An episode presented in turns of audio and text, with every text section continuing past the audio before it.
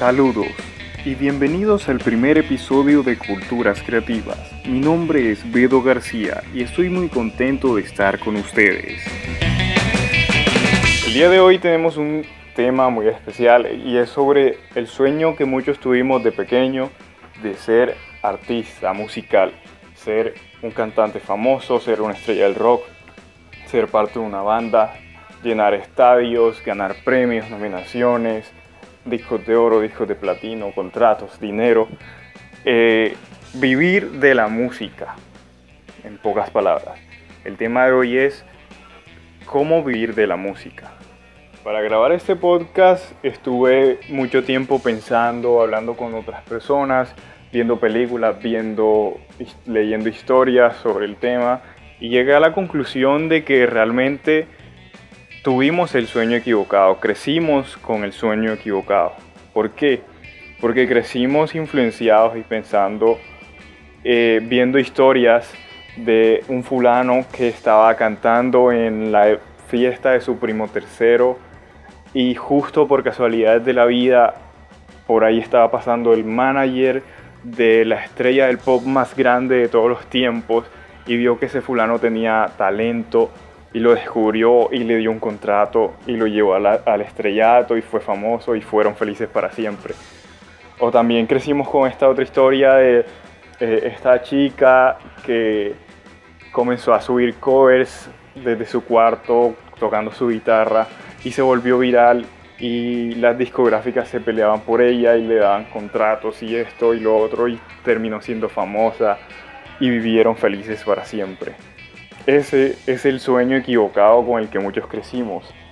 Porque al final muchos o la mayoría de las personas que claramente no, no les pasó lo que le pasó al fulano y a la chica de estas historias, terminan o terminaron cambiando su sueño de vivir por la música por un trabajo o por una carrera universitaria muy ajena a lo que es la música muy ajena a todo lo que es el entorno musical.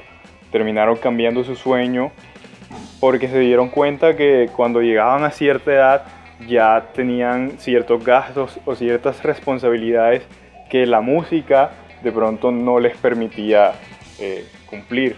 Entonces fueron y cambiaron su, eh, sus sueños, cambiaron sus sueños por, por algo más rentable.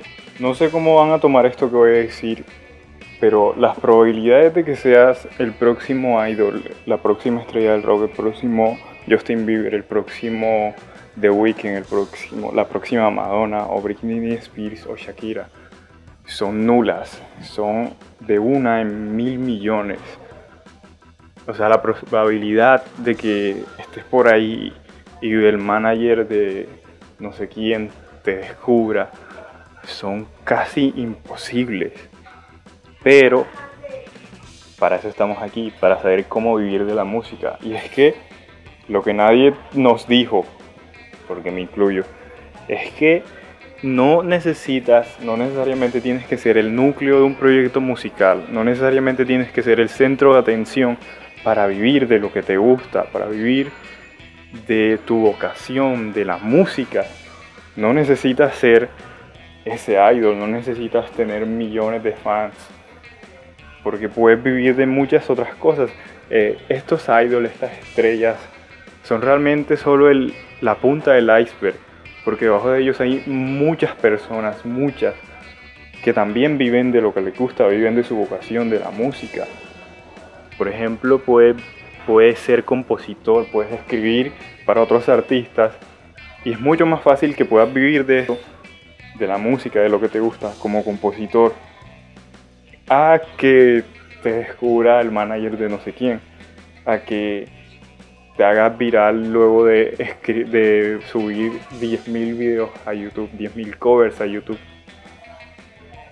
Puedes ser músico, arreglista, puedes ser instrumentista, tocar para estos artistas famosos o artistas en crecimiento y puedes vivir de eso. Incluso puedes tener la misma vida, una vida bastante parecida a la de un artista, viajando, conociendo esto y lo otro, grabando, como instrumentista.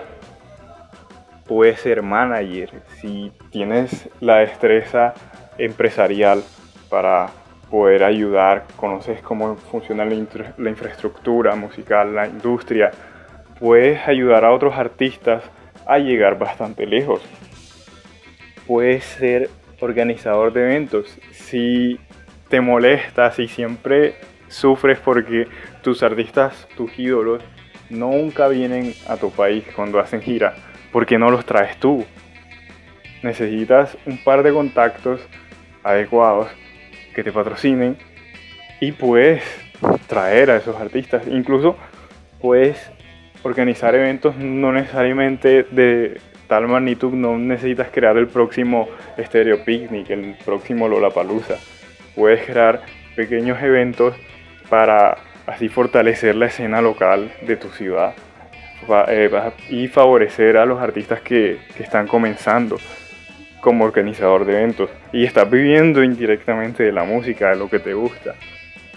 Puedes ser profesor de música. Eh, si te gusta la música, si de verdad amas la música, si de verdad es tu vocación, no, mm, o sea, no necesitas ser famoso, no necesitas de la fama.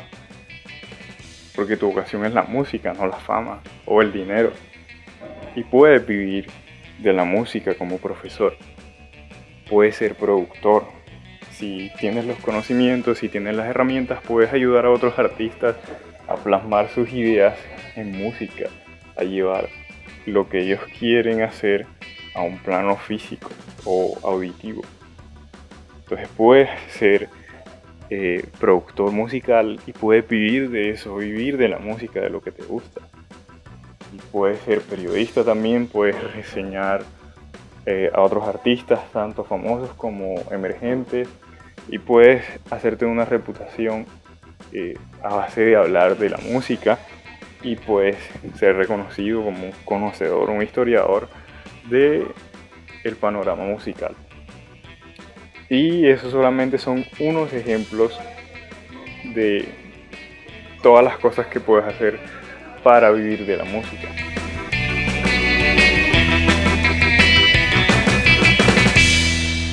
Ya para concluir quiero decir que no hay que perder la esperanza, pero hay que ser realistas. ¿Qué quiero decir con esto? Eh, sí, obviamente vivir de la música es difícil, pero vivir de, cualquiera, de cualquier cosa es realmente difícil. Eh, entonces, hay muchas personas que abandonaron su sueño de vivir de la música, abandonaron su, su ideal o su vocación lo que amaban, por algo más rentable, por un trabajo o por ir a la universidad a estudiar algo que de pronto no les gustaba. Y pues así poder subsistir. Entonces, seguramente hay muchas personas que querían, soñaban con ser músicos, soñaban con vivir de la música y hoy están odiando sus trabajos. Eh, si tú eres de las personas que dejó ese sueño de la música y hoy en día está trabajando en algo y lo disfruta, pues me alegro muchísimo, muy bien por ti. Eh, olvida todo lo que estoy diciendo y te felicito porque encontraste otra vocación que te llena. Pero para las personas que no, quiero decirles que pues no hay que perder la esperanza, pero hay que ser realistas. De pronto también ellos tuvieron el sueño equivocado querían ser un idol, una estrella.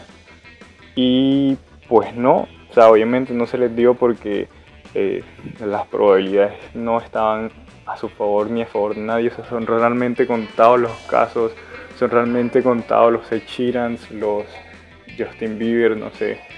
Son muy contados los casos. Pero si tienes un sueño realista, lo suficientemente realista, y te sabes organizar, puedes llegar a vivir de la música. Decidí hacer este podcast porque este episodio en específico, no el podcast como tal.